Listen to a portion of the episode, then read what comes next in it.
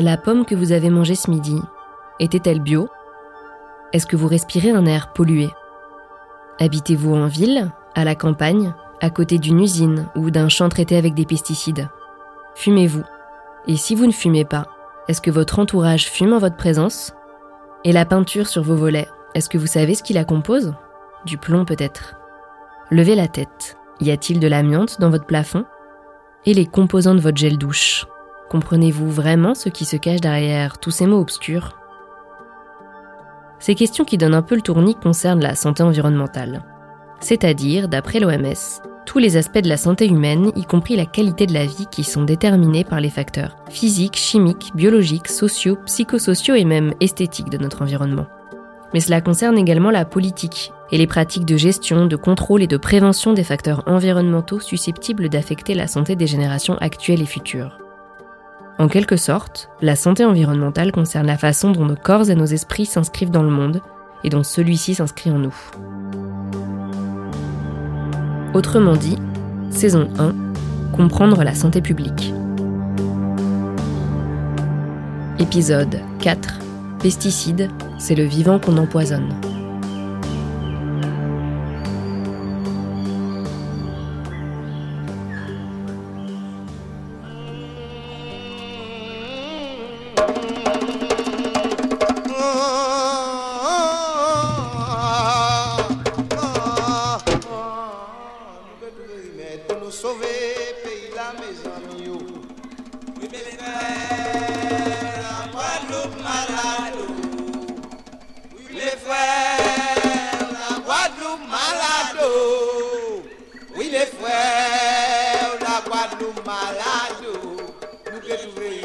Pesticide, dans, l'étymologie du terme, c'est quoi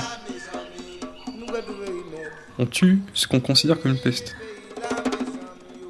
Et au final, on se rend compte que herbicides, fongicides, pesticides, toutes ces, ces, formes de mort se traduisent, au bout d'un certain temps, par des morts humaines. Pour parler de la façon dont la pollution abîme nos corps, J'aurais pu choisir d'évoquer l'extractivisme de masse, l'industrie du textile ou encore le transport routier. Mais j'ai choisi de parler ici de pesticides. En 1962, la biologiste américaine Rachel Carson publie Printemps silencieux, dans lequel elle étudie les conséquences désastreuses de l'utilisation massive du DTT. Elle y annonce l'arrivée d'un printemps silencieux où les oiseaux décimés ne chanteront plus. Dix ans plus tard, le DTT sera interdit aux États-Unis. Mais en 2021, partout dans le monde, des scientifiques et militants de la société civile se battent pour que l'on cesse d'utiliser d'autres produits dont la toxicité pour l'environnement et la santé humaine est dénoncée par une partie de la communauté scientifique. L'herbicide glyphosate en est un exemple célèbre. Et parce qu'on sait désormais, à la suite de Rachel Carson et de ses héritiers, que les pesticides ne sont bons ni pour la planète ni pour ses habitants, nous chercherons ici à comprendre pourquoi ces scandales perdurent. Avec l'exemple du chlordécone, un pesticide rémanent utilisé pendant plus de 20 ans aux Antilles françaises, nous essayerons de prendre du recul sur les causes structurelles de ces pollutions. Comprendre leurs causes, tracer des pistes pour habiter plus sainement notre planète souffrante et prendre soin de notre santé collective. Penser la santé publique comme un continuum, une inscription de nos corps dans un vivant plus vaste et qui nous traverse. Et maintenant, direction Port-Blanc, en Guadeloupe, où Jessica Oublié, la documentariste autrice de la BD Tropique Toxique consacrée au scandale du chlordécone, répond à nos questions depuis sa terrasse, entourée du chant des oiseaux. Le chlordécone, c'est un insecticide qui a été utilisé aux Antilles entre 1972 et 1993 dans la culture de la banane pour lutter contre un petit insecte qui s'appelle le charançon noir du bananier, qui est une sorte de hanneton qui se loge finalement dans le bulbe du bananier et une fois qu'il l'a entièrement dévoré, eh bien le, le bananier tombe. Jessica Oublié, documentariste et autrice de la BD Tropique Toxique. Et cette molécule, donc euh, fait partie de la famille des organochlorés, ce qui signifie qu'elle est particulièrement euh, rémanente, peu soluble dans l'eau et qu'elle vient se fixer sur la matière organique des sols. C'est pourquoi ces presque 20 années d'utilisation aux Antilles font qu'aujourd'hui l'ensemble des écosystèmes sont pollués de façon durable, parfois jusqu'à 700 ans, en fonction de la nature des sols où la molécule se trouve. Mais comment un pesticide aussi polluant a-t-il pu être utilisé pendant des années aux Antilles françaises? Comment le chlordécone est-il arrivé aux Antilles? Alors, il y a des essais qui ont été effectués dans les bananeraies du Cameroun à partir de 1966 et ceux-ci ont confirmé euh, l'efficacité agronomique du produit. Les bananiers des Antilles ont alors très très tôt eu envie d'utiliser aussi donc euh, cette molécule parce que bah, le charançon commençait à résister aux produits qui avaient été euh, précédemment utilisés. La commission des toxiques du ministère de l'Agriculture l'avait classé parmi les, les, les substances toxiques. Et donc en 71 puisqu'il est déclassé par la main donc de Jacques Chirac, alors ministre de l'Agriculture. Ça lui permet en 1972 de bénéficier de sa première autorisation provisoire de vente. C'est comme cela que 300 tonnes de ce produit ont été ensuite épandues par des ouvriers agricoles dans les bananeraies des Antilles jusqu'en 1993. Presque 30 ans après les premiers épandages, que reste-t-il aujourd'hui de ce pesticide dans les sols de Guadeloupe et de Martinique? Parce que le pesticide est rémanent, c'est-à-dire qu'il continue à être nuisible même après son utilisation, il échappe au contrôle de ceux qui l'ont répandu. On sait que la molécule est présente partout dans les terres cultivées en banane entre 1972 et 1993 et que sous l'action de la pluie, elle a contaminé euh, les sols, puis s'est infiltrée dans la nappe phréatique jusqu'à aller dans les rivières et enfin dans la mer. Conséquence, un cinquième de la surface agricole utile de Guadeloupe et deux cinquièmes de cette même surface en Martinique sont pollués. Du coup, toutes les cultures ne sont plus possibles à réaliser euh, sur les sols contaminés, ou en tout cas plus de la même manière. Donc euh, on peut très bien euh, sur un sol contaminé continuer de faire des légumes racines si on les cultive hors sol, dans des bacs. Euh, on peut très bien continuer d'avoir des animaux d'élevage que si on bascule sur des élevages hors sol avec des dalles de ciment ou, des bacs sur caillebotis, etc. Autre conséquence de la pollution au chlordécone, c'est qu'un tiers du littoral côtier euh, des deux territoires est fermé à la pêche, ce qui nécessite pour les pêcheurs de se rendre plus loin en mer, car les poissons côtiers du littoral peuvent être fortement pollués. Mais comme certains produits de la pêche, et notamment les écrevisses et les poissons de rivière, bioaccumulent fortement la molécule, toute pêche en rivière est interdite en Guadeloupe, tout comme en Martinique. Mais si l'agriculture, la pêche et l'élevage sont maintenant réglementés, cela n'a pas empêché la molécule d'être consommée par les habitants des îles. Et c'est maintenant, selon les chiffres de Santé publique France, plus de 90% des habitants adultes des Antilles françaises qui en sont imprégnés. Bien que les taux varient d'un individu à l'autre, les conséquences sur la santé sont remarquables. Et c'est ainsi qu'on retrouve par exemple, aux Antilles françaises, un taux d'incidence du cancer de la prostate parmi les plus élevés au monde. On sait de, façon euh, certaine, grâce à l'étude Cariprostate, euh, qui a été réalisée par l'INSERM et le CHU de Guadeloupe euh, en 2007, qu'à partir de 0,1 microgramme de chlordécone par litre de sang, les hommes augmentent leur risque de voir survenir un cancer de la prostate. Euh, une autre étude, Timoun, toujours réalisée par ce même CHU en Guadeloupe, a montré que le chlordécone peut favoriser les naissances prématurées et qu'il est cause de retard cognitif et moteur chez l'enfant.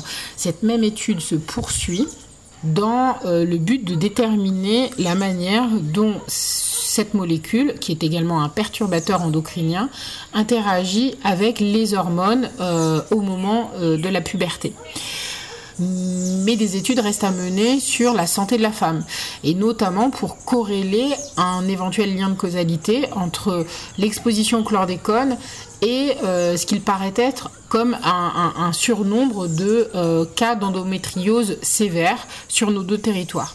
Lorsqu'on entend Jessica oublier égrener les conséquences mortifères de l'utilisation de ce produit, on ne comprend pas bien.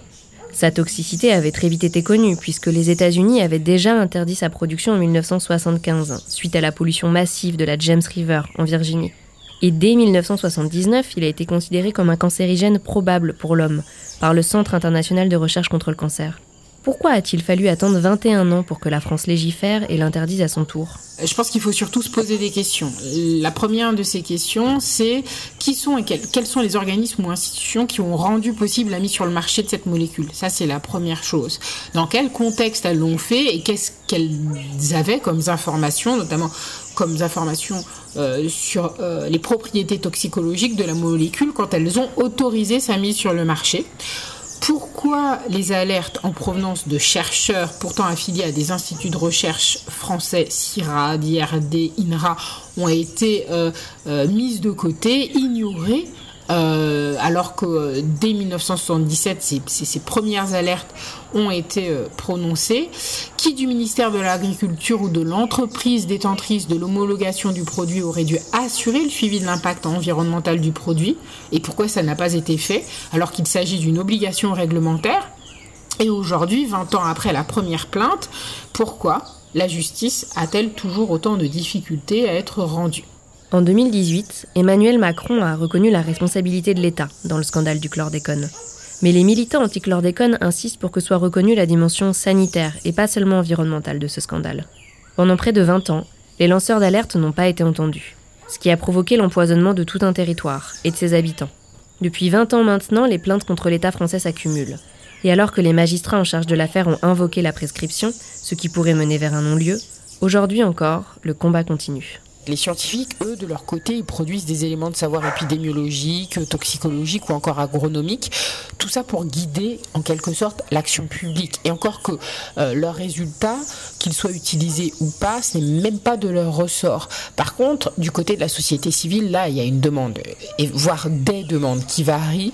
Euh, alors, entre un aspect de justice sociale, indemniser les agriculteurs, les personnes qui ont du chlordécone dans leur jardin, rendre gratuit le dépistage de chlordécone dans le sang pour toutes les populations des Antilles, faire reconnaître le préjudice d'anxiété lié à l'exposition au chlordécone et une demande de justice environnementale. Donc là, ce serait plutôt euh, la reconversion des terres euh, en friche, en terre agricole, euh, cesser l'utilisation de tous les pesticides aux Antilles, garantir aux populations une alimentation zéro chlordécone et faire reconnaître le crime d'écocide.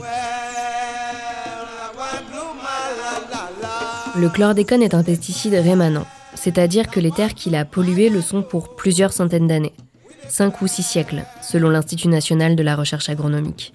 L'urgence est donc d'apprendre à faire avec, et un des enjeux majeurs est de réussir à impliquer les populations locales dans ce processus. Ailleurs, dans un autre territoire lui aussi concerné par les problèmes de pollution environnementale, la Guyane, scientifiques et communautés locales travaillent côte à côte, autour notamment de la question du mercure. Cette collaboration expérimentale a été mise en place dans le parc amazonien de Guyane. Et Raphaël Rinaldo, son ancienne responsable scientifique, nous l'explique.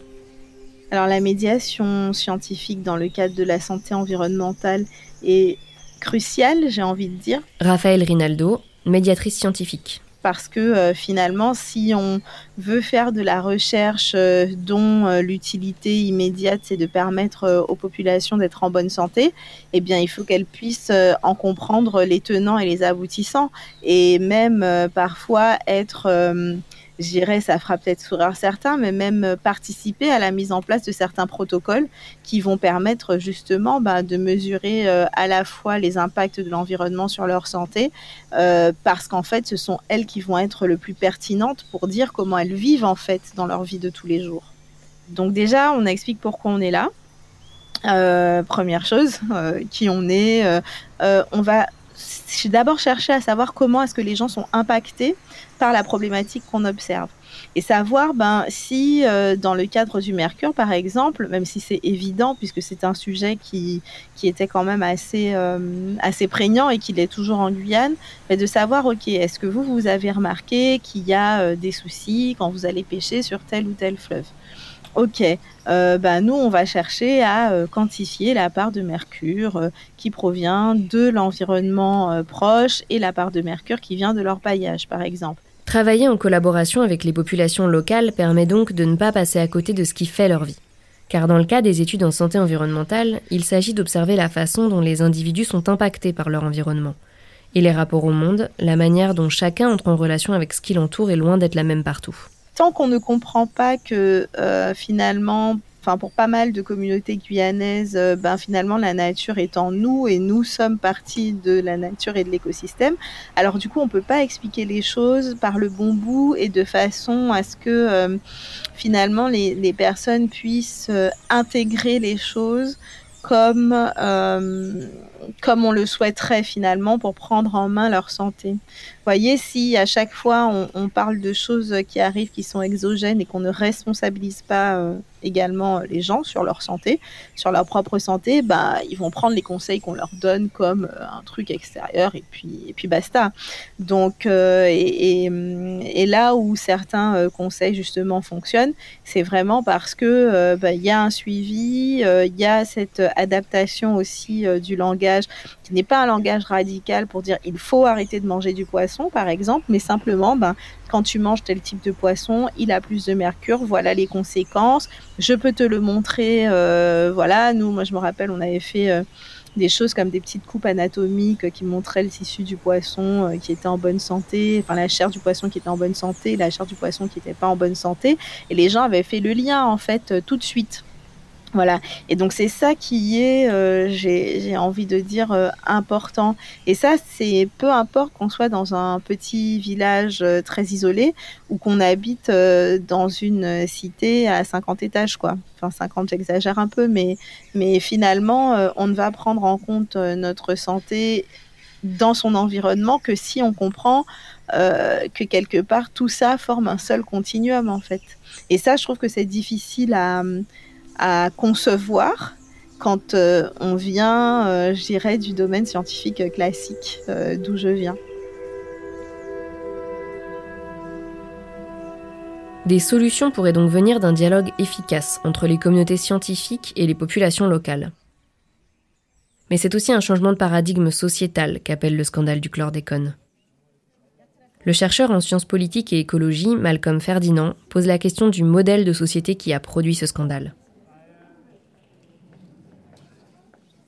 Quelle place l'industrie de banane occupe dans la constitution de, monde, dans la constitution d'une communauté politique? Quelle, quelle, place l'industrie occupe dans la vie démocratique de ces îles? Malcolm Ferdinand, chercheur au CNRS en sciences politiques et en écologie.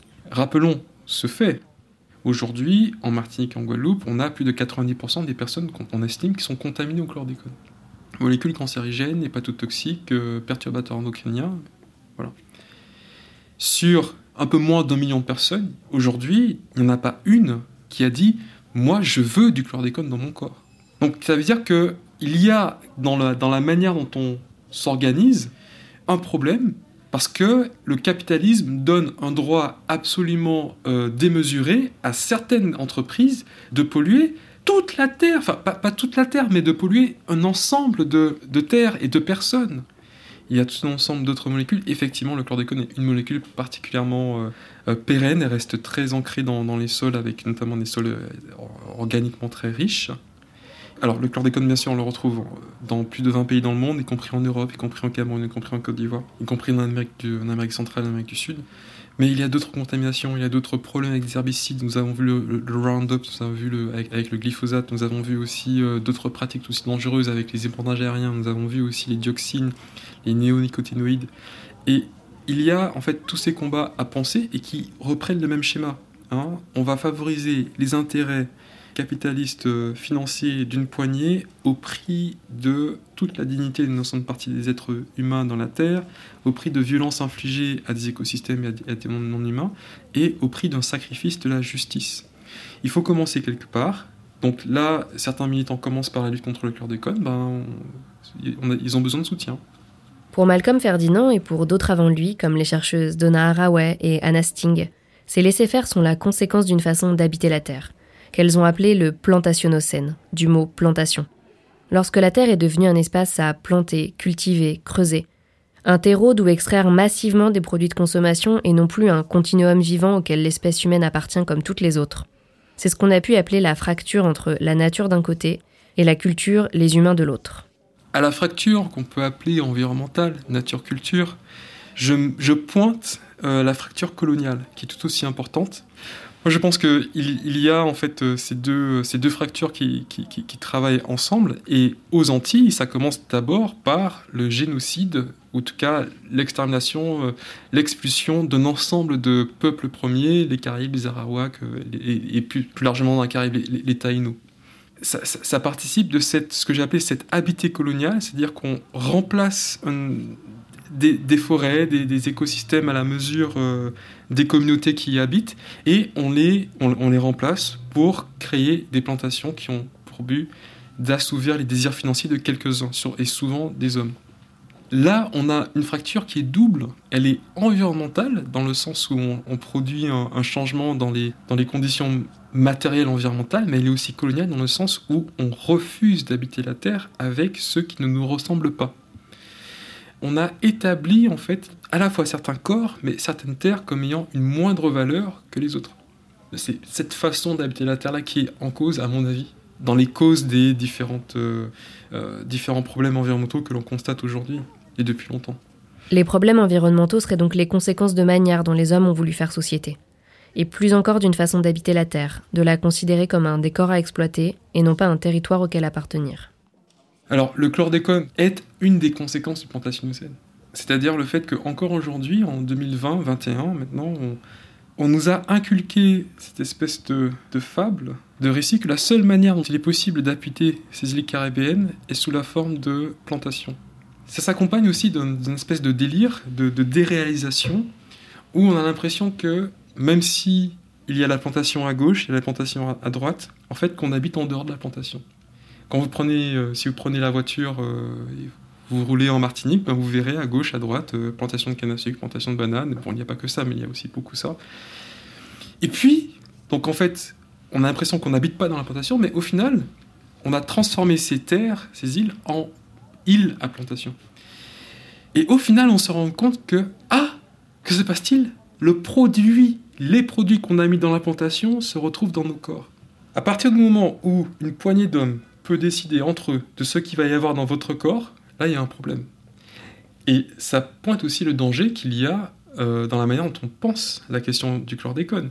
Si on la pense uniquement de manière techniciste, en disant bon, ben, en fait, euh, on va dépolluer les terres, on va vous donner quelques sous parce que vous demandez des réparations, puis c'est fini, on va continuer comme ça. On va changer la molécule, on va changer, on va trouver une, banane transgénique, euh, etc. Ah ben, on sera passé à côté du problème.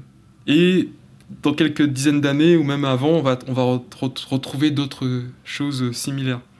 C'est vraiment, pour moi, la manière de faire face au, scandale du chlordécone, c'est vraiment de, de, faire face à la question du plantationocène, de faire face à, à, à ce mode d'habiter la Terre et d'en inventer un autre plus démocratique, plus juste, avec plus de participation, enfin, et, aussi plus, euh, plus sensible dans la manière dont on se comporte collectivement avec ce qui rend la vie possible.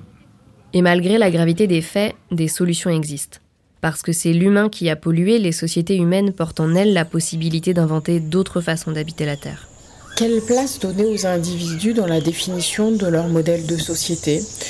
Aujourd'hui, en 2020, il y a une réelle demande euh, que je ressens fortement euh, émanant de différentes organisations de la société civile pour euh, la fin de l'utilisation des pesticides en agriculture pour la fin du règne des monocultures et des monocultures d'exportation, qui sont quand même le legs euh, de l'héritage colonial, qui sont aussi donc euh, qui disent encore une forme de marginalité euh, périphérique, géographique de nos territoires antillais, qui seraient un peu comme des espèces de greniers pour la France métropolitaine.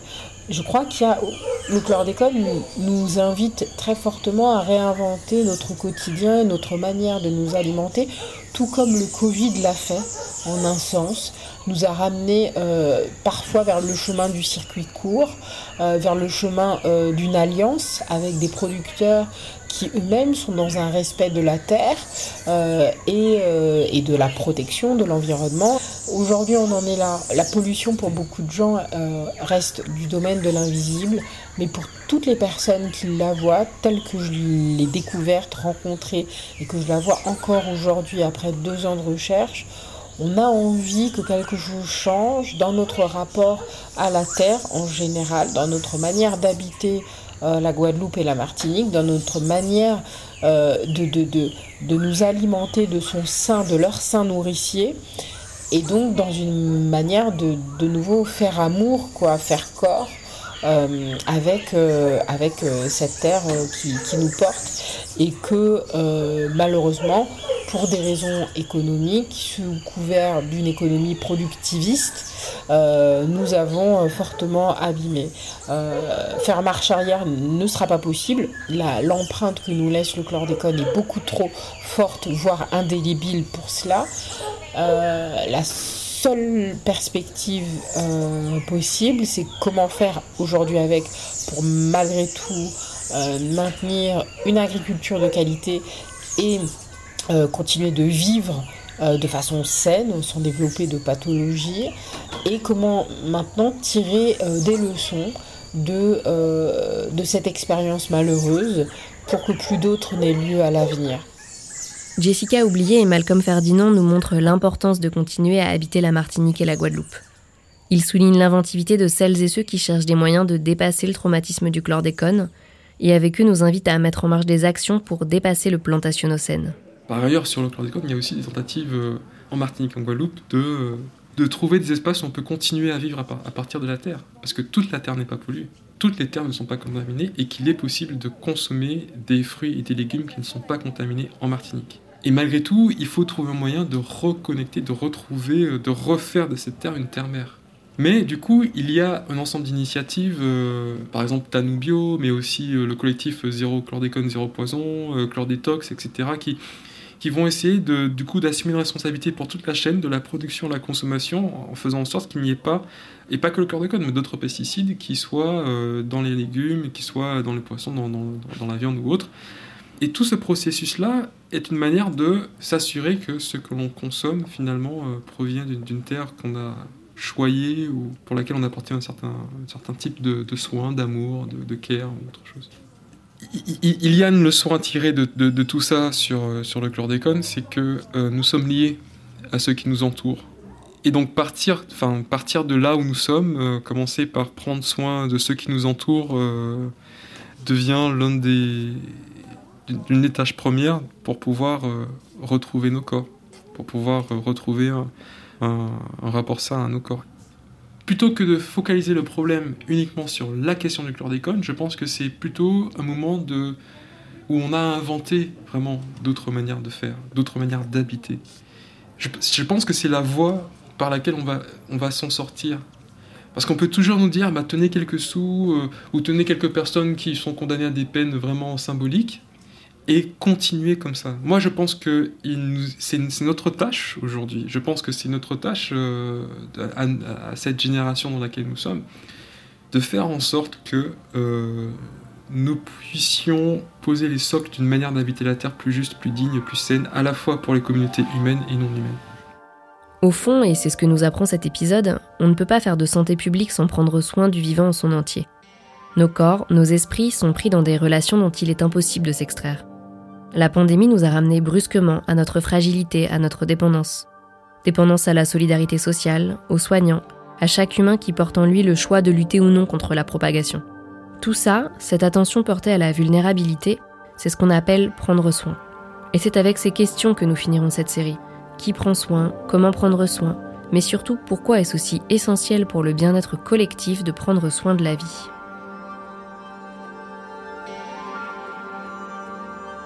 Pour ce quatrième épisode, je remercie Jessica Oublié, Raphaël Rinaldo, Malcolm Ferdinand, Anne Bocandé, Denetem Bona et Anne-Laure Bonvalo.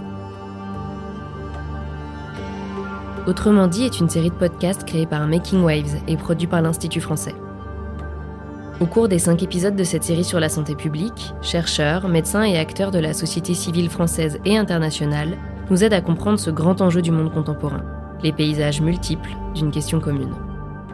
Et parce que les idées voyagent mieux en plusieurs langues, le podcast est disponible en anglais sous-titré sur les plateformes et les réseaux sociaux.